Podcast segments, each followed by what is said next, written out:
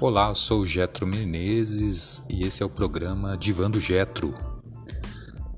No programa de hoje, quero falar sobre um tema interessante que é o a neurose narcísica, ou narcisismo propriamente dito. Na época pioneira de Freud, essas psicoses eram chamadas na época de neuroses narcisistas. Eles não encontravam guarida na terapia analítica, sob o argumento de que todo o investimento da libido do paciente teria sido retirado do mundo exterior, de modo que não haveria transferência na análise. Logo, não caberia o recurso analítico, não haveria a... o clima adequado para que houvesse um... uma análise de fato. De uns tempos para cá, com essa significativa ampliação dos conhecimentos relativa ao desenvolvimento emocional primitivo, o campo psicanalítico abriu as portas para o tratamento desse paciente, aceitando a combinação com outros recursos, por exemplo, provindo da psiquiatria. Então vamos aos transtornos narcisistas. O tema relacionado com narcisismo ocupa um crescente espaço de importância na literatura psicanalítica, tanto no aspecto met é, da metapsicologia, quanto na teoria da técnica e prática na clínica. Apesar da óbvia expansão desses conhecimentos na área da psicanálise, a verdade é que essa temática relativa ao narcisismo ela permanece plena de ambiguidade, contradição, obscuridade e confusão semântica ah, serão abordadas mais detidamente as múltiplas e diversificadas manifestações narcisísticas que surgem na cotidiana prática clínica de todo psicanalista, que são elas. Essas características clínicas do narcisismo. Num primeiro momento, um certo estado de indiferenciação. O que isso quer dizer? E segundo Mahler, em 1975, quando o bebê sai da fase simbiótica, ele ingressa na etapa de diferenciação composta de duas subetapas, que são denominadas pela autora Mahler separação, que é uma primeira subetapa em relação à mãe, e a segunda é a individuação, coincide com o início da marcha, se essas etapas forem superadas satisfatoriamente, vai possibilitar o nascimento psicológico da criança, ao mesmo tempo em que se abrirão as portas para as demais etapas até a obtenção de uma constância objetal, com a construção de uma confiança básica. Enquanto a criancinha não obtiver êxito na aquisição de uma diferenciação, ela permanecerá fixada em uma indiferenciação entre o eu e o não eu, entre si mesma e os outros. E quanto mais próxima estiver da etapa simbiótica, maior será sua crença ilusória e onipotente de que possui uma independência absoluta, quando na verdade está em um estado de absoluta dependência. Nesse período de indiferenciação, o bebê vai acreditar que cada ato da sua mãe é um ato dele próprio. Que cada resposta da mãe, prazerosa ou desprazerosa, é uma obra, é uma obra do seu desejo e é uma prova de sua onipotência. O Freud usou uma metáfora em relação a isso que comparou esse estado mental com o de uma ameba que unicamente emite pseudópodos e engolfa para dentro do seu núcleo central, como sendo exclusivamente seu, aquilo que estiver ao seu alcance. Tudo isso reforça no bebê a ilusão mágica de que, de fato, é uma majestade rodeada de fiéis súditos que pode atingir uma total completude, uma posição de onde ele vê e se relaciona com o mundo exterior. É fácil perceber como, guardando as devidas proporções, obviamente, nosso paciente adulto portador de algum transtorno narcisista da personalidade vai manifestar essas peculiaridades iguais à do bebê, naturalmente onipotente. Vamos mais para frente. Bom, falamos do primeiro estado, né, que esse é um certo estado de indiferenciação. Essa característica da clínica do narcisismo aponta além desse, né, da indiferenciação, um estado de ilusão em busca de uma completude. Como é impossível manter-se na permanente crença absoluta de que haja uma total indiferenciação entre o eu e os outros, salvo nos casos de extrema regressão esquizofrênica autística.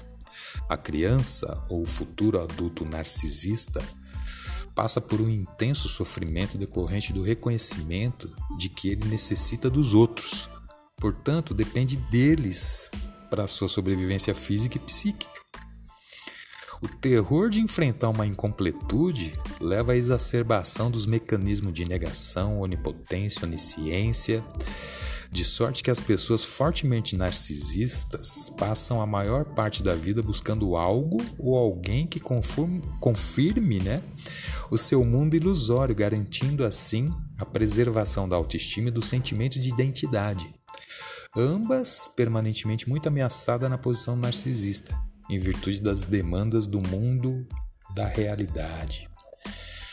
Uma terceira característica dessa clínica narcisista é a negação das diferenças.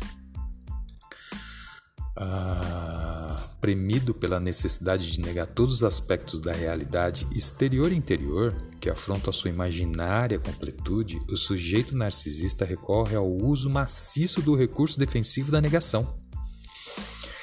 Dessa forma, as principais regressões dessas pessoas fortemente fixadas na posição narcisista diz respeito à negação e à intolerância das suas diferenças em relação aos demais, tanto de sexo. É muito mais difícil o luto pela perda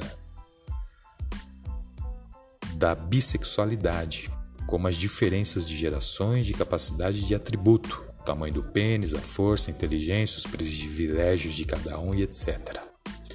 A negação também é extensiva a um não reconhecimento das verdades penosas, como são a impossibilidade de uma plena completude, a admissão de que existe a presença de um terceiro, o reconhecimento de que depende dos outros e por isso ele corre sério risco de se sentir inveja, ciúme, perdas e separações. A aceitação de que o outro tem uma vida autônoma, não é posse sua, não está sob seu controle total e tem o direito de ser diferente dele na forma de pensar, de sentir e agir. Olha que maluco!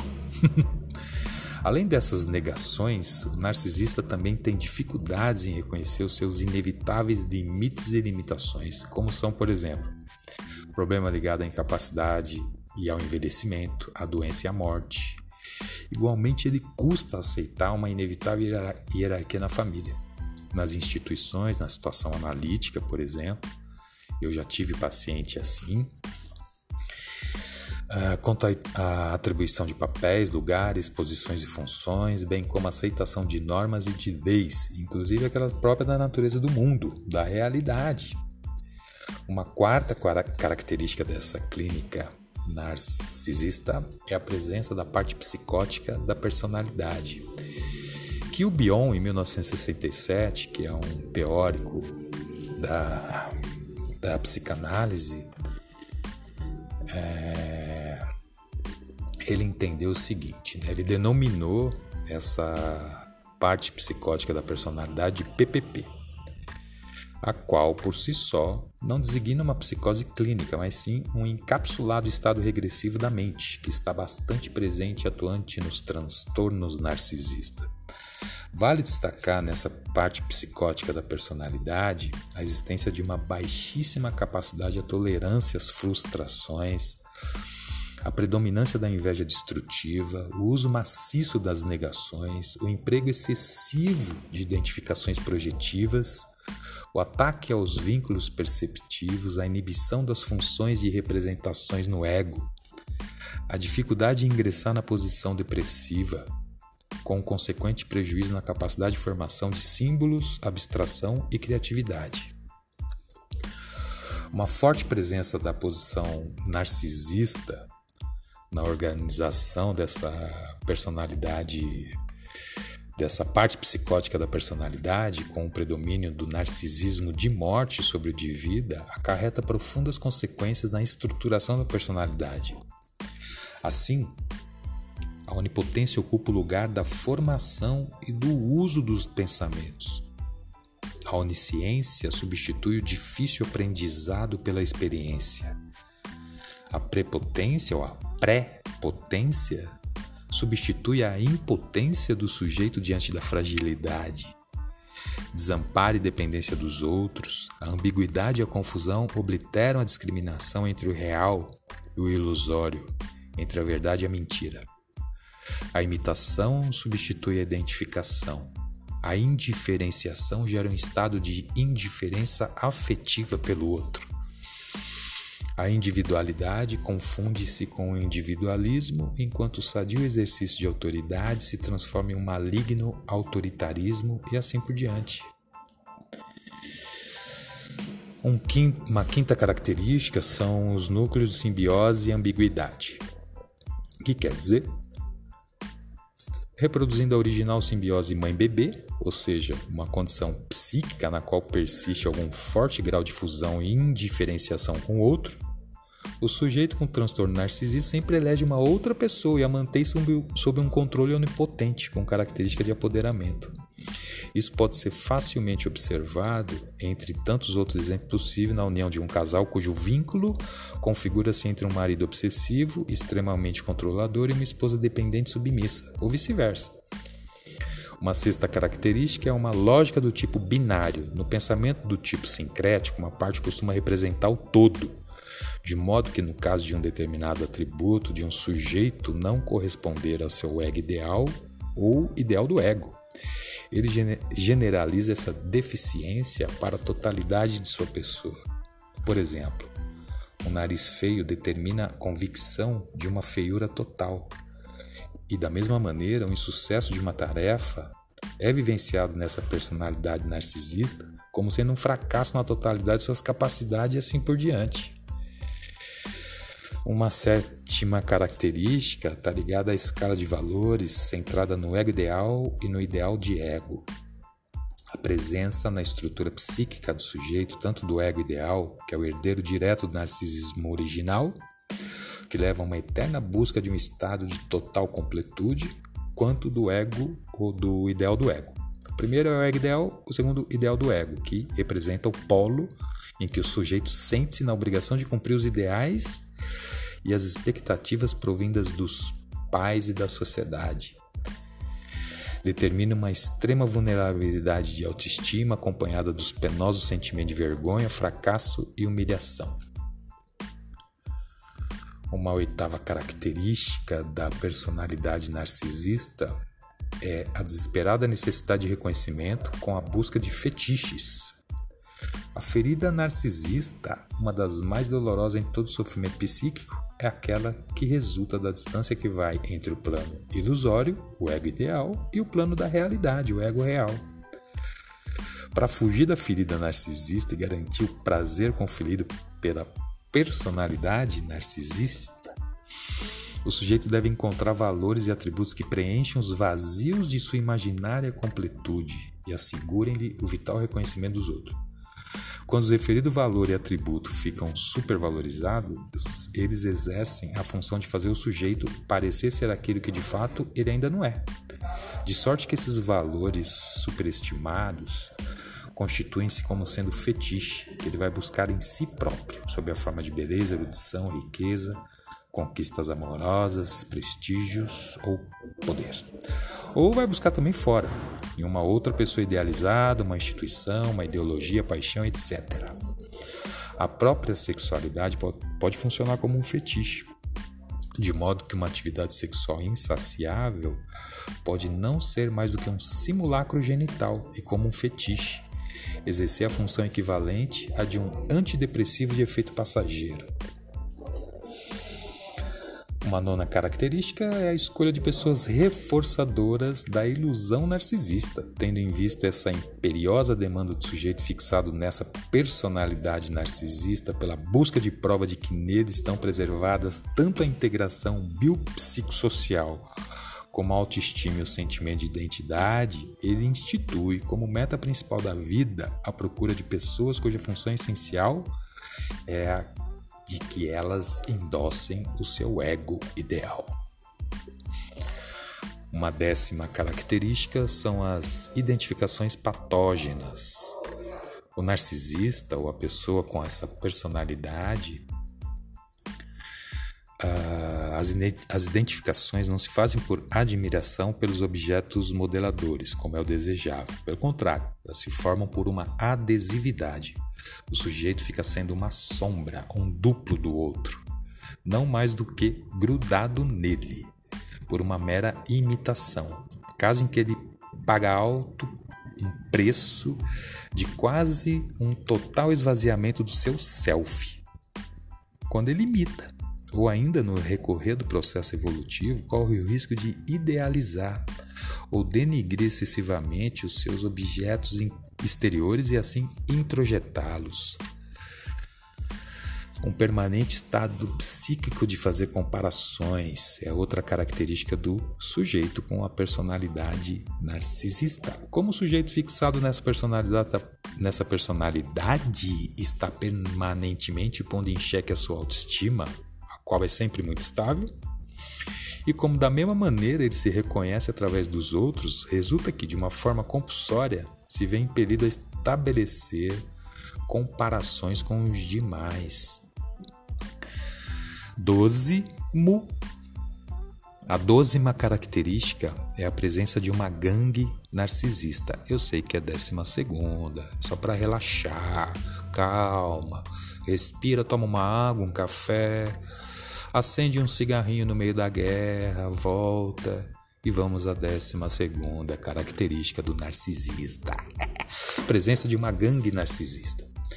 Essa última expressão pertence a Rosenfeld, que em 1971 ele designou a possibilidade de que o narcisismo onipotente e destrutivo organiza-se e enquiste no próprio self e tal como uma gangue mafiosa, por meio de ameaça, chantagem, sedução, promessa de satisfação das ilusões, ele ataca, sabota, boicota o restante do self do sujeito, que, embora dependente frágil, está desejoso de um crescimento verdadeiro. E é muito doido isso, hein? Ele diz que o, a, essa presença de uma gangue na mente da pessoa engana ela mesma, né?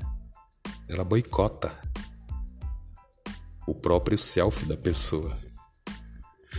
Vamos para frente. Há relações entre é uma décima terceira inter-relação entre Narciso e Édipo. Patologia de Édipo é indissociável da de Narciso. Assim, clinicamente falando, antes do que uma disjunção alternativa tipo Narciso ou Édipo, é muito mais útil considerar a conjunção copulativa, tipo Narciso e Édipo, sendo que cada um deles pode funcionar como refúgio do outro, embora ambas estejam articuladas entre si. No caso de paciente muito regressivo, é indispensável que o psicanalista encare as manifestações edípicas, às vezes muito floridas e atrativas, a partir de um vértice da personalidade do paciente. Creio que uma boa ilustração disso está na conhecida figura do Dom Juan. Aí, a 14, o autor, que é o Zimmerman, no manual de uh, atendimento e supervisão psicanalítica, ele vai dizer que o narcisismo existe uma característica, é o narcisismo de pele fina e de pele grossa.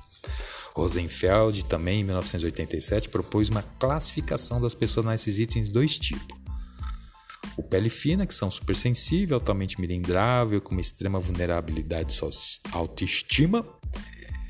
Embora seja evidente que o papel de vítimas lhes assegure a manutenção do poder por meio do recurso da fraqueza. E os de pele grossa, que pelo contrário são arrogantes e uma constante atitude defensiva, agressiva, permitindo pouca acessibilidade psicanalítica. E qual é o perfil do paciente narcisista? A história genética desse paciente mostra que sempre houve um precoce fracasso ambiental em relação às necessidades de apego da criança, quer pela privação materna, quer por uma realimentação patológica da mesma. Em outras palavras, ou foram mães indiferentes ou foram mães intrusivas, com uma possessividade narcisista, de modo que usaram seus filhos com fins exibicionistas. E em muito caso, conforme se observa claramente nos casos de perversões, contribuíram para que a figura do pai ficasse sendo denegrida e em um papel de terceiro excluído.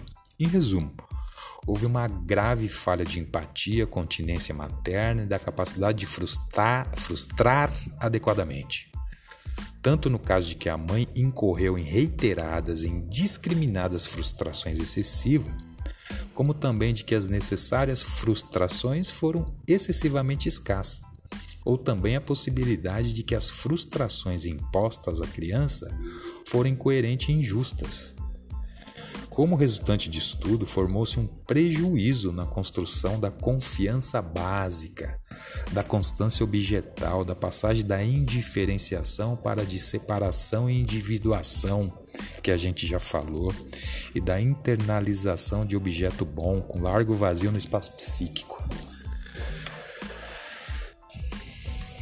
Ah, bem, essa era a ideia nesse primeiro momento, trazer um pouco dessa dessa clínica, né, do narcisista. E às vezes a gente se pega com, com determinados sintomas que, que são muito parecidos, que são semelhantes. E como muitos é, psicanalistas falam e, e entende, eu também faço parte dessa, dessa ideia, é que todos nós acabamos, alguns mais, outros menos, tendo vários desses sintomas de neurose, psicose, perversão. Isso não quer dizer que a gente é mais louco, menos louco, é mais inteligente ou é menos, é melhor ou é pior que alguém. Isso quer dizer que a gente é assim mesmo, né? Isso quer dizer que a gente é a gente do jeito que a gente é, que a gente tem que se amar do jeito que a gente é. E se possível, né, que cada um pudesse fazer a sua terapia, a sua análise, para que pudesse entender um pouco melhor essa dinâmica, para que pudesse se compreender num contexto mais geral e num contexto mais pessoal e psíquico que pudesse entender e compreender melhor os seus sentimentos, a sua forma de agir, a sua forma de atuar e as possibilidades de melhorar a sua performance na vida. Que esse é o objetivo de toda análise. Não importa o que a pessoa é, importa o que ela quer, importa o que ela busca. Se ela quer a felicidade, é possível que ela seja feliz por meio da análise, não importa o sintoma não importa qual é a clínica que a gente está falando. Tem um caso, cara, para mim é o mais emblemático de todos no mundo até hoje, até que alguém possa me falar, cara, tem esse outro caso aqui. É esse filme que existe chamado Uma Mente Brilhante, que eu acho que o nome é esse, do John Nashley, que ganha um prêmio Nobel e o cara é um esquizofrênico, ele é um professor universitário uh, de exatas, exatas, não é nem humanas, que a galera viaja em humanas, por isso que eu gosto. Não é verdade? O cara é professor de exatas. E era um esquizofrênico. Ele via pessoas. Ele via três pessoas. Um general, um outro maluco, uma menininha que era né, uma análise mais psicanalítica do filme, na verdade era o id, ego e o superego. Então dá para viver bem. Esse rótulo de maluco e de uh, inútil para a sociedade está mais do que ultrapassado, né? Hoje é possível a gente viver bem. Estamos em pleno século XXI. Podemos viver bem, podemos resolver problemas do século passado, como o narcisismo, que já nasce, que já veio desde o nascimento do mundo. Desde quando o mundo é mundo, existe a neurose, a psicose a e a perversão. A gente só precisa entender melhor que isso já existe, que a gente tem que se entender melhor, que a gente tem que se conhecer melhor, se escutar melhor, se respeitar. E é possível viver bem com todo tipo de sintoma, de clínica, de patologia que você tiver. É preciso, é possível ser feliz. Um grande abraço, ficamos por aqui e logo mais a gente faz outro programa. Valeu, obrigado por ouvir, obrigado por acompanhar e fica à vontade para sugerir tema, para fazer perguntas, porque isso também estimula e gera assim uma um feedback para que a gente possa alimentar cada vez mais o programa Divan com temas que são relevantes.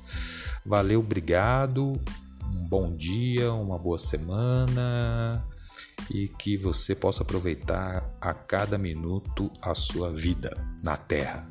Valeu, obrigado.